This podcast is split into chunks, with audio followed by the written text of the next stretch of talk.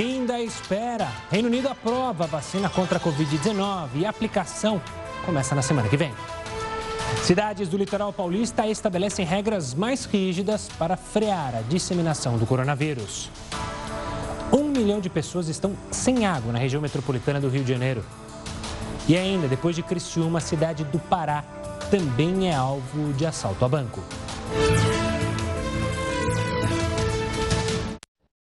Seja bem-vindo ao Jornal da Record News. Lembrando que você também pode acompanhar a gente pelo YouTube ou lá no nosso Facebook. A Petrobras vai reduzir o preço da gasolina, pois é, em 2% em todas as refinarias já a partir de amanhã.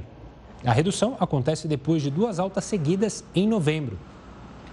Mas o reajuste, o repasse do reajuste nas refinarias ao consumidor final não é garantido, pois depende das margens de preço praticadas por cada posto.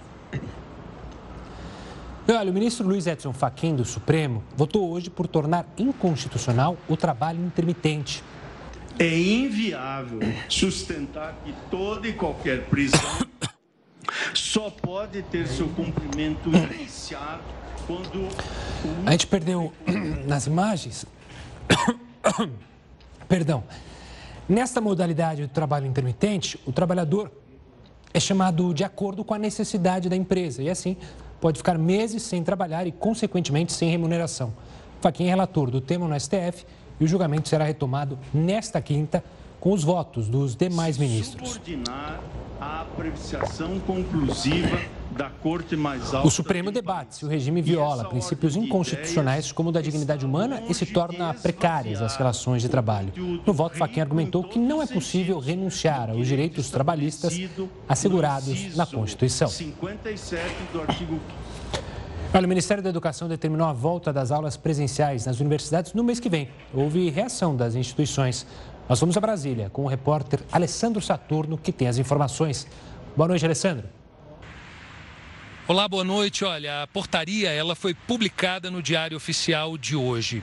Determina a volta às aulas presenciais a partir do dia 4 de janeiro do ano que vem. Essa medida também revoga a autorização para que atividades remotas sejam consideradas como dias letivos. A portaria causou reação de reitores no país inteiro.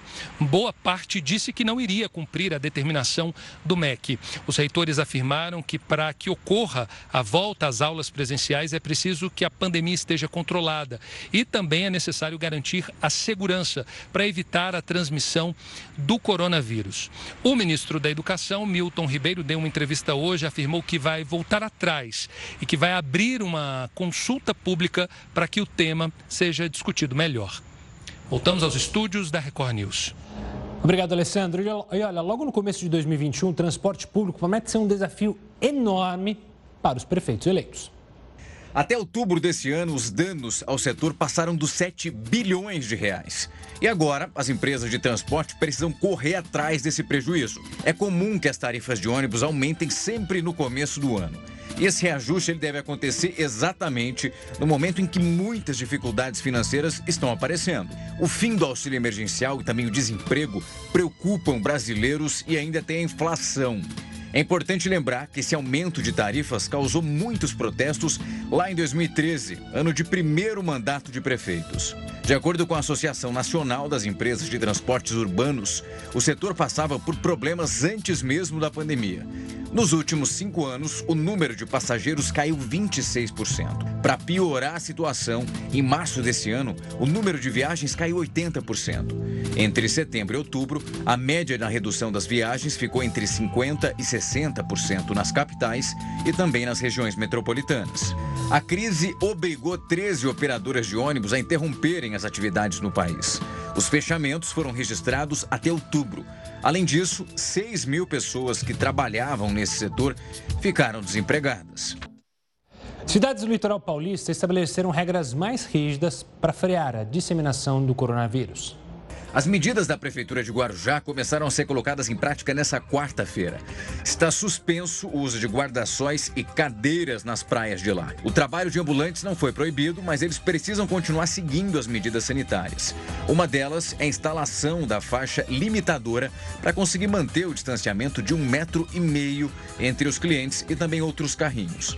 O banho de mar e as atividades individuais estão liberados, mas os esportes coletivos, esses não. Vans e ônibus de turismo turismo coletivo estão proibidos de entrar na cidade. Os únicos que vão poder ter acesso às praias são os veículos que tenham conseguido autorização antes dessa medida ser colocada em prática. A prefeitura ainda explicou que vai montar barreiras nas entradas da cidade para identificar se transportes de turismo clandestinos estão tentando entrar. Em Santos, os estabelecimentos vão ter a capacidade de atendimento reduzida para 40%. Se essa norma não for seguida, a multa pode chegar a 10 mil reais e ainda dobrar se acontecer novamente. Essas regras voltaram a valer porque o plano de retomada da economia recuou da fase verde para amarela, por causa do aumento nos casos no estado. Uma nova avaliação para saber se as cidades podem ou não flexibilizar as medidas está prevista para o dia 4 de janeiro. E olha, falando de coronavírus, o Reino Unido aprovou a vacina da Pfizer para uso emergencial. A população deve começar a ser vacinada já na próxima semana. Um médico e professor da Imperial College de Londres, Ricardo Petraco, vai contar com a gente como é que o país recebeu essa notícia, ele que mora lá. Ricardo, obrigado pela participação aqui conosco. Você será um dos primeiros a tomar a vacina aí por justamente estar é, tá trabalhando na saúde. Eu queria saber primeiro uma questão que, muito, que sobe muito aqui no Brasil sobre obrigação ou não de vacina.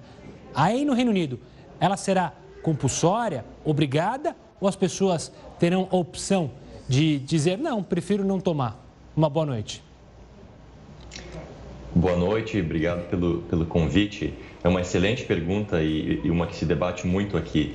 Na verdade, o governo lançou leis novas em abril e maio para ter o poder de enforçar algumas leis sobre a população, principalmente que se refere ao isolamento social. Mas essa lei é bem clara, que ela não interfere na capacidade do indivíduo de tomar a decisão de se vacinar ou de receber algum tipo de tratamento. Então, ah, agora até então, não existe nenhuma lei que obrigue nenhum cidadão a se vacinar. E Ricardo, uh, eu vou passar agora a bola para o Heródoto Barbeiro, que está aqui com a gente também, para participar dessa nossa conversa. Boa noite, professor. Olá, obrigado. Gustavo, deixa eu aproveitar então e perguntar para o professor Ricardo. Professor, essas vacinas vão ser pagas ou elas serão distribuídas gratuitamente pelo Sistema Único de Saúde aí do Reino Unido? Elas vão ser totalmente gratuitas, uh, pelo menos no começo, o controle total vai ser central do Sistema Único de Saúde, do NHS, e talvez no futuro exista a possibilidade do sistema privado entrar e comprar algumas doses para vender para determinados grupos que, que queiram fazer isso mais cedo. Mas pelo que eu saiba, no começo vai ser totalmente controlado pelo NHS e gratuito. Ricardo, e a confiança da população justamente na vacina? A gente sabe que mundialmente se criou-se um grupo anti-vacina, não só relacionada à Covid-19, é bom lembrar. Como é no Reino Unido? As pessoas estão confiantes nessa vacina? É bom lembrar que a vacina ela tem uma forma diferente, né? Essa vacina que será usada aí em Londres. Exato, são dois aspectos. O primeiro que tu mencionou, que é o fato de existir uma, uma população relativamente pequena que não acredita em vacina, mas isso não é uma coisa nova de agora, isso já existe desde o início da, da era da vacinação, que não é uma coisa muito forte aqui no Reino Unido, porque é um país relativamente racional, eu diria assim, e, e, e científico. Uh, agora, existe, claro, uma, uma reticência um pouco maior quanto ao tipo de vacina que a Pfizer oferece, que é uma vacina que envolve o que a gente chama de RNA mensageiro. Existe algum tipo de interferência com a nossa manipulação genética na produção de anticorpos. Não é uma vacina tradicional que oferece o antígeno do vírus diretamente. Então, tem pouco mais perguntas do que respostas, mas eu acho que como a demonstração de segurança foi muito alta até agora, é pouco provável, muito improvável que tenha algum impacto significativo negativo da vacina, principalmente se tu compara com os benefícios de parar uma pandemia dessa proporção, né? Professor, eu vi também aqui uma notícia dizendo que o governo britânico, do ministro Boris Johnson, eh, tem preparado aí uma verba para 70 milhões de vacinas para serem aplicadas no Reino Unido. Mas existe um critério, o governo já disse quem são os primeiros, imagino que todo mundo queira, mas dirão, dizer quem são os primeiros a receber a vacina, é o corpo médico, são as pessoas mais idosas. Há alguma divulgação da forma aí no Reino Unido? A gente tem alguma divulgação em termos gerais. A população idosa e vulnerável em lares de idosos, em asilos, são a primeira população a ser vacinada, porque o risco de morte, de espalhar doença em, em, nesses um, lares é muito alto.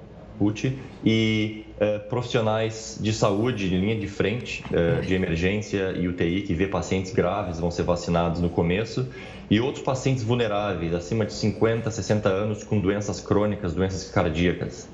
Isso, a expectativa é que se vacine essa população até talvez abril do ano que vem.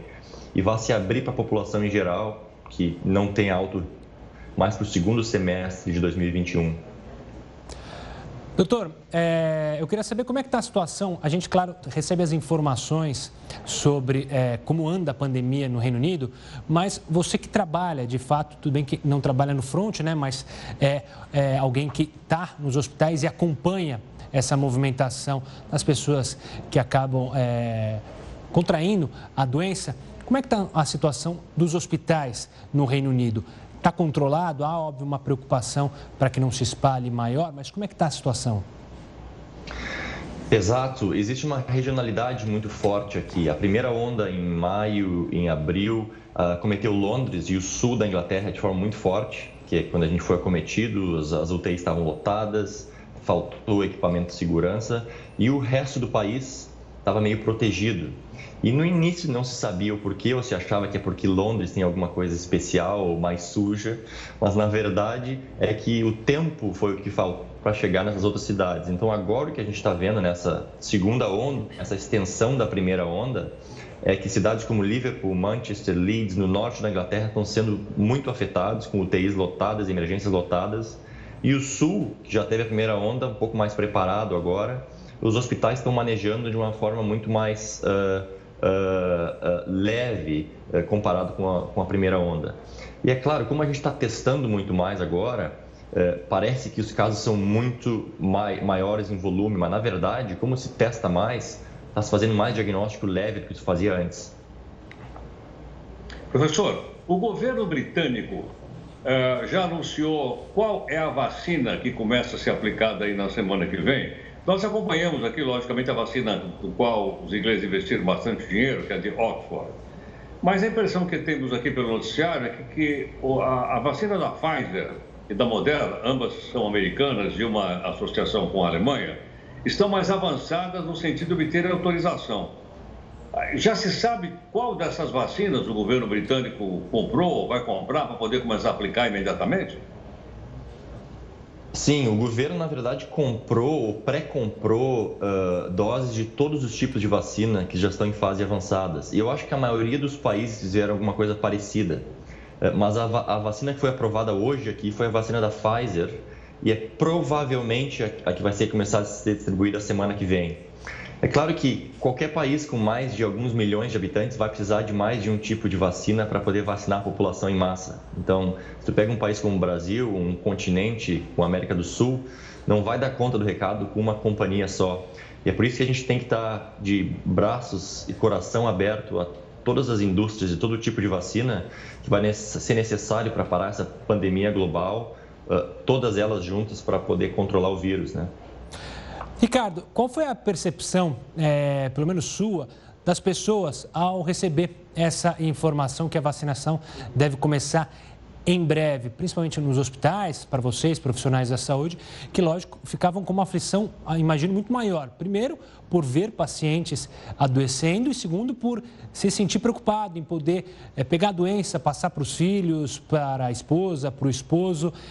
Houve um alívio aí no Reino Unido com essa informação divulgada hoje pelo governo? Olha, eu acho que sim. De maneira geral, a resposta foi muito positiva. O interessante é que a gente recebeu e-mail do hospital ontem avisando que existiria um, um sistema que seria colocado para oferecer a vacina para nós, profissionais de saúde do hospital. E no outro dia, que foi hoje de manhã, uh, o governo anunciou a aprovação da vacina. Então, obviamente, o governo já está em contato com os hospitais para demonstrar que os hospitais têm que colocar em, uh, em um plano para vacinar os, os profissionais de saúde e que está todo mundo, eu não diria a palavra eufórico, porque ninguém gosta de ser o primeiro a ser vacinado, tem sempre aquele, aquele pouco de reticência, mas eu acho que está todo mundo uh, muito feliz que a gente pelo menos vê uma luz no fim do túnel agora, de expectativa de pelo menos até maio, abril do ano que vem, a gente ter um pouco mais de controle uh, sobre as nossas vidas, né? Professor, o fato da vacina da Pfizer, que foi citada agora há pouco, ter que ser mantida a 70 graus negativos, isso causa algum constrangimento aí no Reino Unido? É, não, essa, a logística da manipulação dessa vacina é considerada? Não vai ter problema? Que avaliação o senhor faz? É, uma, é uma questão muito boa. A vacina da Pfizer ela tem uma eficácia muito alta mas ela tem essa limitação de que ela precisa de ser uh, guardada em temperaturas muito baixas e ela é muito uh, sensível a, a, a, mini choques, então a transporte, a logística dela é complicada. Uh, mas eu acho que num país relativamente pequeno e rico como o Reino Unido, a distribuição de freezers de menos 70 graus para locais que consiga atingir uma proporção grande da população regional, eu acho que não vai ser tão complicado. É claro que vão existir limitações, vão ter problemas no caminho, mas eu imagino que esse problema seja muito maior em países continentais como o Brasil, por exemplo, Estados Unidos uh, e países quentes, em que se tem dificuldade em chegar a localizações remotas. E é aí que as outras vacinas, como a, da, a de Oxford, aqui, que é uma vacina um pouco mais tradicional, vai ter um papel muito importante em controlar o vírus em regiões como essa. Ricardo, obrigado pela participação aqui conosco. Eu sei até pelo fuso horário, mas muito obrigado por estar aqui com a gente e falar sobre esse assunto que, claro, é de suma importância e também de preocupação aqui para todos nós também no Brasil. Um forte abraço, Ricardo. Obrigado pela participação. O Heraldo continua com a gente, daqui a pouco ele volta. E olha, um milhão de pessoas estão sem água, isso na região metropolitana do Rio de Janeiro. Os, os detalhes sobre esse mais esse absurdo você vê no próximo bloco, aqui no Jornal da Record News. A gente está de volta, mas veja só essa. Em plena pandemia, o Ministério Público do Estado de Mato Grosso vai gastar mais de 2 milhões de reais com smartphones. Ao todo são 400 aparelhos tops de linha, daquelas marcas que você sabe bem quais são. O Ministério faz exigência ainda específica. Câmera tripla, memória interna acima de 100 GB, processador com, no mínimo, 8 núcleos e até o tamanho da tela em alta definição. Ainda são exigidos, exigidos aparelhos nas cores dourado, preto e branco. O tempo de garantia dos aparelhos exigidos pelo órgão é de, no mínimo, 12 meses. Olha, por falar em gastos públicos, os supersalários no serviço público sempre geram grandes polêmicas. O Heroto vai falar sobre esse assunto, ele trouxe uma lista aqui para você de casa prestar atenção. Diga lá, professor. Oh, Gustavo, primeiro eu queria pedir um celular desse aí do Ministério Público lá do Mato Grosso. É, você tem que ser do MP. Mas você quer o preto, dourado ou branco? Eu quero, eu quero um iPhone 11 dourado. Douradinha. Isso é luxuoso, né, Herota? e olha, Gustavo, o que é luxuoso é o seguinte: durante esse tempo todo, a nossa equipe toda trabalhou bastante aí na eleição municipal e a gente falou bastante aí da importância da Câmara Municipal para qualquer cidade do país, tá? Para que a gente fiscalizasse aquelas pessoas que precisam fiscalizar o prefeito. Em vez de eles fiscalizar o prefeito, eles fazem acordo com o prefeito né? e aí depois a coisa vai por aí afora. Queria lembrar o seguinte: queria lembrar, por exemplo, de que na Câmara Municipal de São Paulo tem um grupo lá chamado Grupo dos Altos Salários. Bom, quanto é que é um alto salário aqui? É maior do que o salário do prefeito da cidade. Foi dar uma olhadinha, prefeito atual, o seu Covas, Covas, Covas, ele recebe de salário 24 mil reais por mês. Tem funcionário na Câmara Municipal de São Paulo que recebe mais de 50 mil reais por mês. Olha que interessante, ele ganha duas vezes mais do que ganha o prefeito. Outra coisa que me chamou a atenção aqui também é o seguinte: cada um daqueles vereadores, são 55, eles têm 93 mil reais por mês para poder pagar salário para o pessoal que trabalha nos gabinetes dele. E agora, para acabar com essa história, precisa de uma segunda votação. E essa segunda votação, logicamente, é fim agora de carreira. Muitos desses vereadores estão indo embora para casa, portanto, eles não têm compromisso, já não tinham compromisso, não terão compromisso com ninguém. E, portanto, mais uma vez vai ser necessário que a população, não só de São Paulo, do país inteiro, tome bastante cuidado com o que faz a sua Câmara Municipal.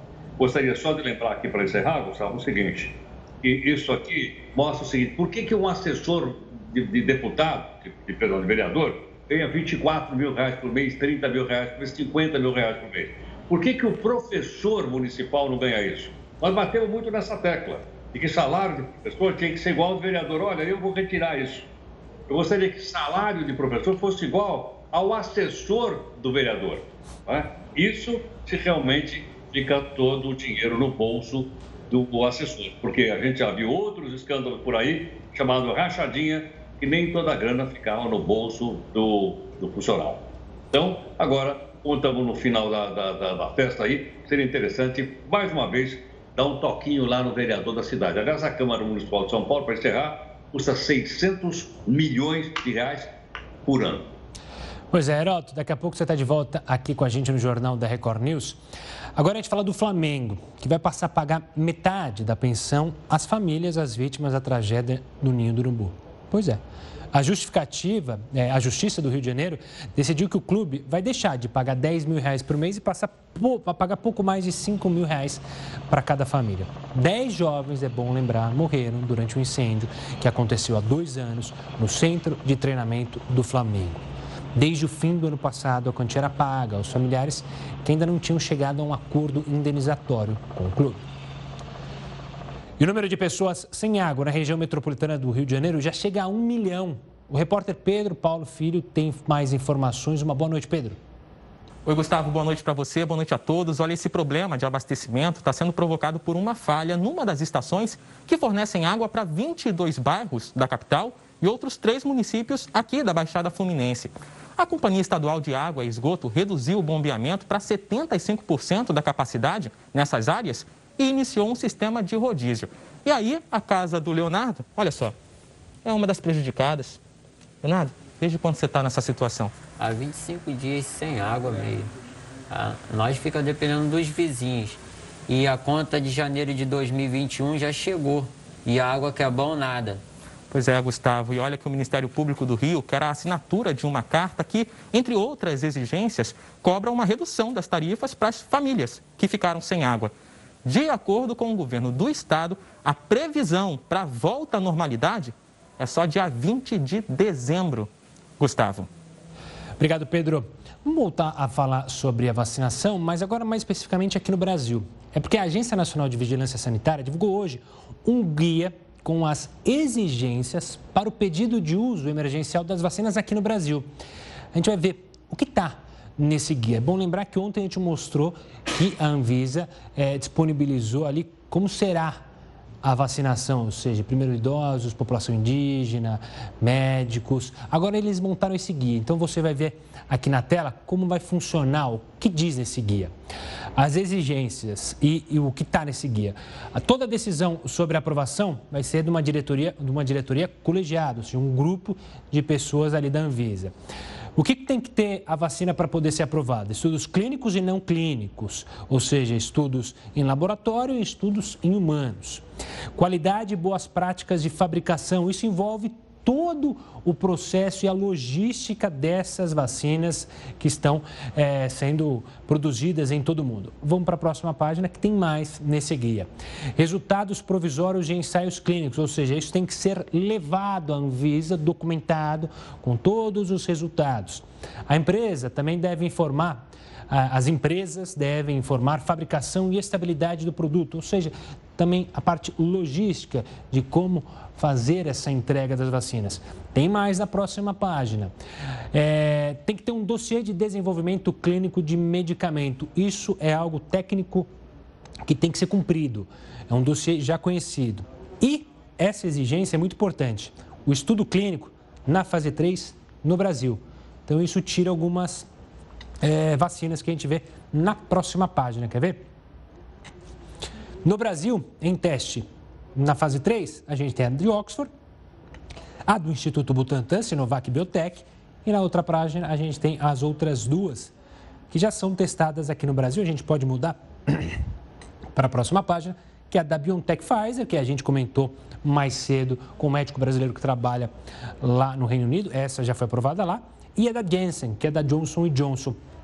É bom lembrar que a Sputnik, que é uma também está em fase avançada, ela tem um acordo com o Paraná, mas ela ainda não teve autorização para o ensaio clínico fase 3. Então, ela não cumpre a exigência primordial para poder ser aprovada é, emergencialmente. Esse é o guia criado pela Anvisa. A Anvisa vem soltando é, documentos importantes sobre como será o critério da vacinação e você, claro, acompanha tudo aqui no Jornal da Record News.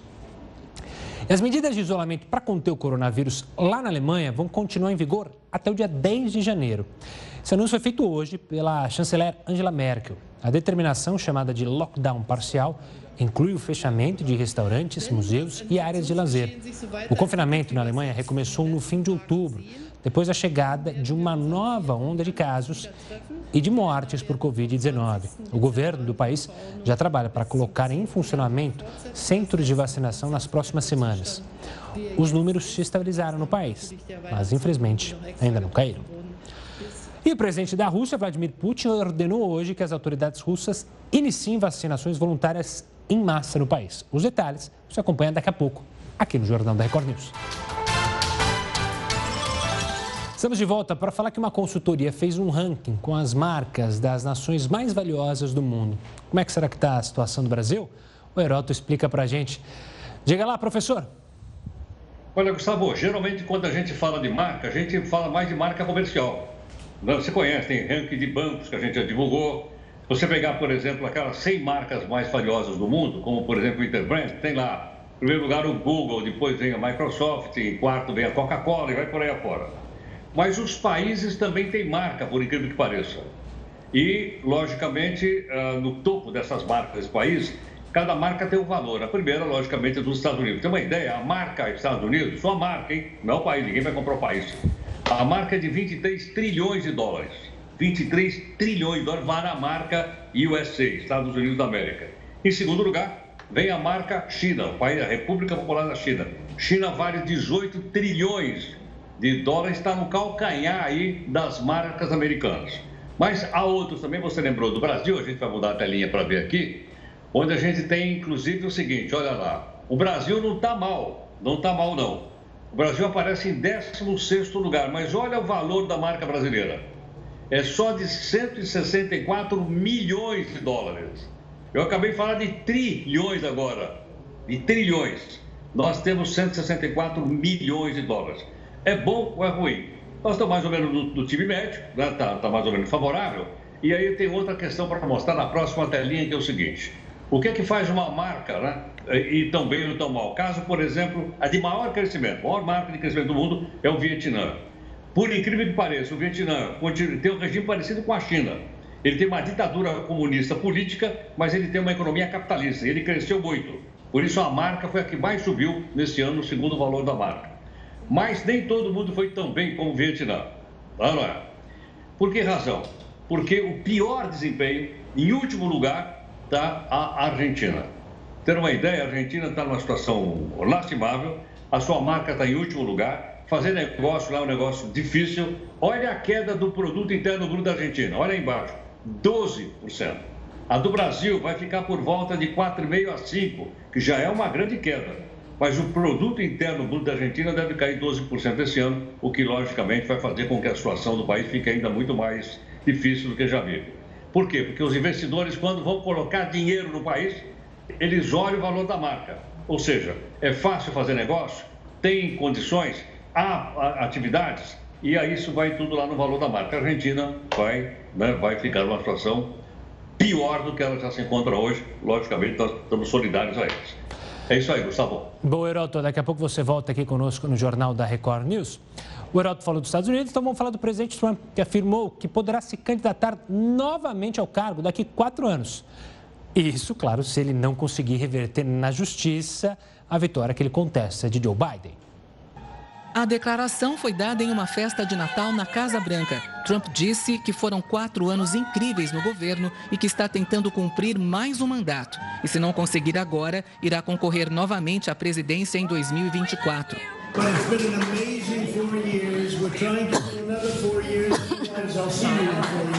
A notícia foi comemorada pelos apoiadores.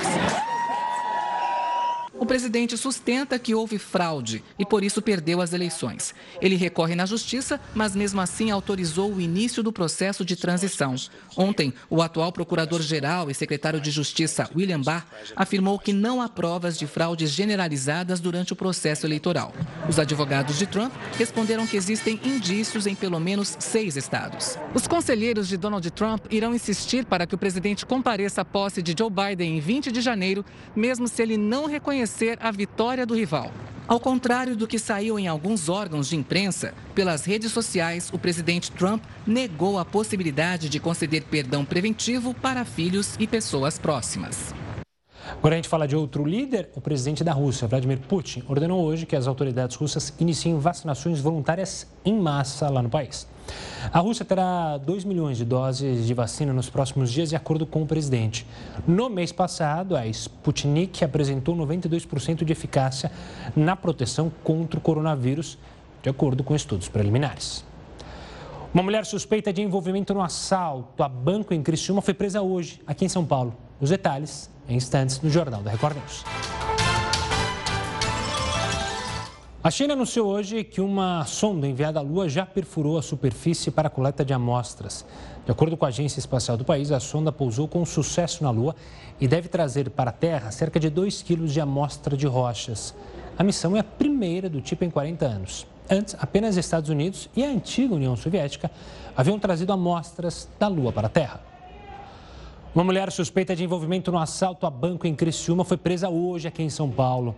Na casa dela, na zona sul da capital paulista, a polícia encontrou cartuchos de fuzil, carregadores de pistola, radiocomunicadores, drogas e malotes de dinheiro que estão sendo periciados para saber se são os roubados em Santa Catarina. Um carro também foi apreendido. O marido dela, também suspeito de participar do assalto, conseguiu escapar. E um dia depois que assaltantes de banco aterrorizaram a cidade de Criciúma, em Santa Catarina, outro roubo, muito parecido, aconteceu em Cametá, no Pará. Dezenas de moradores foram mantidos reféns e um morreu baleado. Nenhum assaltante foi preso até agora. O repórter Guilherme Mendes está em Cametá e tem mais informações. Boa noite, Guilherme. A polícia já sabe para onde os criminosos fugiram? Olá, Gustavo, boa noite. Boa noite a todos. Nós estamos em frente aqui à agência bancária, alvo dos assaltantes aqui em Cametá. A gente percebe que a agência ficou toda destruída. Inclusive, a área ela continua isolada pelos agentes federais. O trabalho de perícia já começou a ser feito hoje e tem um prazo aí de 15 a 30 dias para ser concluído. A rua que passa em frente aqui à agência, ela foi liberada agora há pouco pelos policiais. E a gente recebeu informações em, agora há pouco também da Secretaria de Segurança Pública, dizendo que barreiras foram montadas em um raio de 150 quilômetros aqui da cidade. Inclusive, policiais militares estão percorrendo as estradas rurais para procurar os assaltantes. Duas aeronaves, dois helicópteros também sobrevoam essa área. A suspeita da polícia é que a quadrilha tenha fugido em pequenas embarcações, viu, Gustavo? Obrigado pelas informações, Guilherme. E para falar mais sobre esses mega roubos, é, tanto em Criciúma quanto em Cametá, a gente convidou o Rafael Alcadipani, que é professor da FGV e membro do Fórum Brasileiro de Segurança Pública, para entender melhor. Rafael, antes de mais nada, uma boa noite, obrigado pela participação aqui conosco. Definitivamente, esses mega roubos se tornaram é, algo comum, né? Porque a gente lembra de algumas, alguns casos aqui no interior de São Paulo, agora esses dois seguidos, ou seja, é um novo modus operandi dos criminosos. Sim, isso não é, digamos assim, uma novidade, isso já tem acontecido pelo menos desde 2016 e antes disso, né, quando a gente falava dos bandoleiros que tomavam cidades no Nordeste, saqueavam cidades, mas o que parece é que o crime está se especializando, ele está conseguindo oferir lucros maiores, ele está conseguindo ter um grau de sofisticação agora em Criciúma, por exemplo, com a possibilidade, inclusive, do acionamento remoto de explosivos, que é um tipo de habilidade bastante, bastante desenvolvida, digamos assim, e a sociedade, as cidades, elas ficam à mercê desses criminosos. Rafael, vou chamar o Heroto para participar aqui conosco dessa entrevista. Heroto, se junte a nós. Ok. Professor, está, está havendo um deslocamento de, de, de ações como essa que, nós, que o Gustavo acabou de mostrar agora há pouquinho, das grandes cidades brasileiras para as cidades brasileiras? É mais fácil assaltar uma cidade média do que uma cidade grande, como Porto Alegre, Rio, São Paulo, onde no passado acontecia muito assalto a banco, principalmente? Sim, você quando está numa cidade como São Paulo, Rio de Janeiro, Porto Alegre, Belo Horizonte, você vai ter um grande efetivo policial, você vai ter unidades de polícia preparadas para uma pronta resposta. Por exemplo, em São Paulo, se você for é, a fazer uma ação como essa, você pode se deparar com uma ação rápida da rota, uma ação rápida do garra. É diferente de uma cidade do interior, que não é nem interior, tanto interior assim, se a gente for pegar Criciúma, Botucatu, Araraquara, onde esses crimes aconteceram, são cidades de médio porte, né? Mas ali a, a, as polícias não estão tão guarnecidas assim. O que existe também, Heródoto, é uma quantidade, existe uma grande quantidade de efetivo policial nessas cidades na região. O problema é que eles não estão concentrados. Tem na Polícia Militar, tem na Polícia Civil, tem na Guarda Municipal. Só que quando essas coisas, esses crimes acontecem, essas polícias não conseguem dialogar entre si. Não existe uma integração, não existe uma articulação, não existem planos de contingência para você agir em conjunto nessa unindo todas essas, essas, forças policiais. Agora, o ideal, evidentemente, é que a polícia de investigação ela tenha receba mais investimentos, receba uma melhor, é, um melhor preparo para uma série de ações aí, né, para que ela possa debelar essas ações antes delas acontecerem. O importante é uma polícia de investigação funcionando, ativa, atuante, para prender essas quadrilhas antes que esses casos aconteçam. Rafael, ainda nessa linha, falta também muita inteligência para as nossas polícias, porque, como a gente mostrou, esses crimes são mega crimes que envolvem armamento pesado, é, equipamentos de alta tecnologia, como você falou, dos explosivos. Ou seja, isso não é tão simples de se conseguir. Um trabalho de inteligência, com certeza, evitaria a chegada desse armamento aos criminosos, ou não? É, o que acontece, infelizmente, é que as nossas fronteiras são completamente desguarnecidas, né? Falta efetivo da Polícia Federal, falta efetivo da Receita Federal, falta uma ação mais organizada do Exército Brasileiro para controlar os explosivos, as pedreiras, né, que tem muitos desses explosivos. É, e se você for ver, os sistemas de inteligência da polícia, eles não se conversam. Hoje, por exemplo, um policial no Rio Grande do Sul tem dificuldade de saber se um RG de Minas Gerais é verdadeiro ou não, porque essas bases elas não são integradas, elas não conversam, elas não se articulam. Uma coisa simples, como um RG. Se você pega, por exemplo, uma digital em Criciúma, para você checar, por exemplo, não existe uma base nacional de digitais, por exemplo, onde você possa checar essa digital para você poder ir atrás do criminoso. O que acontece, infelizmente, em segurança pública é que se fala muito, se tem muita ideologia, só que o diabo mora nos detalhes. Não se faz gestão de segurança pública no Brasil, se faz palavratório, falação de segurança pública. E aí a sociedade fica à mercê, como a gente está vendo nesse caso aí de Criciúma, que aconteceu agora no norte do Brasil, que já aconteceu anteriormente. E infelizmente a minha expectativa é que esses, esses crimes aumentem apenas e não diminuam, porque o crime vai vendo que ele consegue oferir lucros em uma ação como essa, que é claro que precisa de inteligência articulação e uma certa sofisticação, mas o crime aprende rapidamente como se comportar. E aí eu acho que a gente tende, infelizmente, a ver cenas como essas repetindo-se nas cidades brasileiras. Professor, para mim que sou leigo e acompanho aqui o noticiário, acompanhei agora um pouquinho o noticiário aqui na Record News, uh, eles estão mais sofisticados? Tem algum planejamento?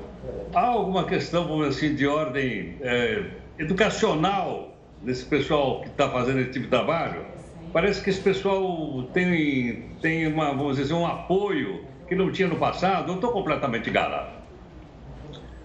O criminoso ele passa o dia inteiro pensando em fazer coisa errada, tá certo? E hoje, com, com toda a quantidade de informações que se tem disponíveis, com Google, com mídias sociais, com coisas do gênero, o crime vai tentando se aperfeiçoar. Né? O que a gente vê, sem dúvida, é uma melhoria, uma, um aumento, digamos assim, da capacidade do crime de se articular, de se organizar. Você utilizar um explosivo de, força, de forma remota, isso é para poucas pessoas. Não, são muitas pessoas no Brasil que têm esse tipo de habilidade. Então, o que está acontecendo é uma articulação maior do crime e, enquanto o crime se organiza, se organiza cada vez mais, o Estado brasileiro é completamente desorganizado as polícias não se conversam, há muita briga de vaidade, há muito corporativismo, não se troca informações, né? A gente viu no caso do Criciúma aí que demorou para o governador de Santa Catarina entrar em contato com o governador de São Paulo e o crime vai aprendendo. A gente vive num contexto no Brasil onde foi tá cada vez mais se desregulamenta as regras para se ter arma de fogo, para se ter munição, isso tudo vai facilitando e o crime vai se desenvolvendo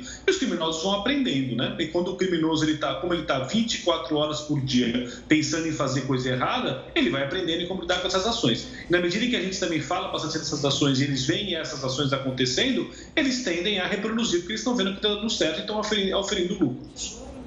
Rafael, ainda olhando para o crime organizado no Brasil, o autor italiano eh, Eduardo Saverini, um autor, eh, um autor italiano, eh, lá atrás, antes da década de 2000 mesmo, escreveu um livro falando sobre a máfia italiana e naquela época já as ligações entre os criminosos brasileiros e criminosos mafiosos italianos.